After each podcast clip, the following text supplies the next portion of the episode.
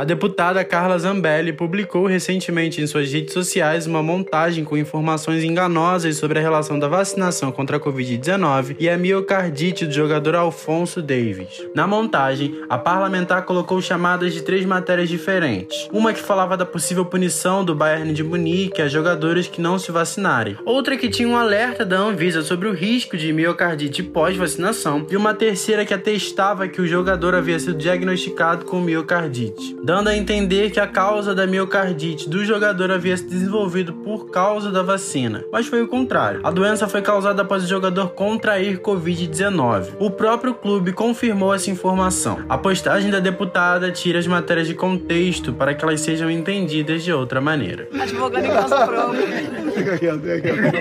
em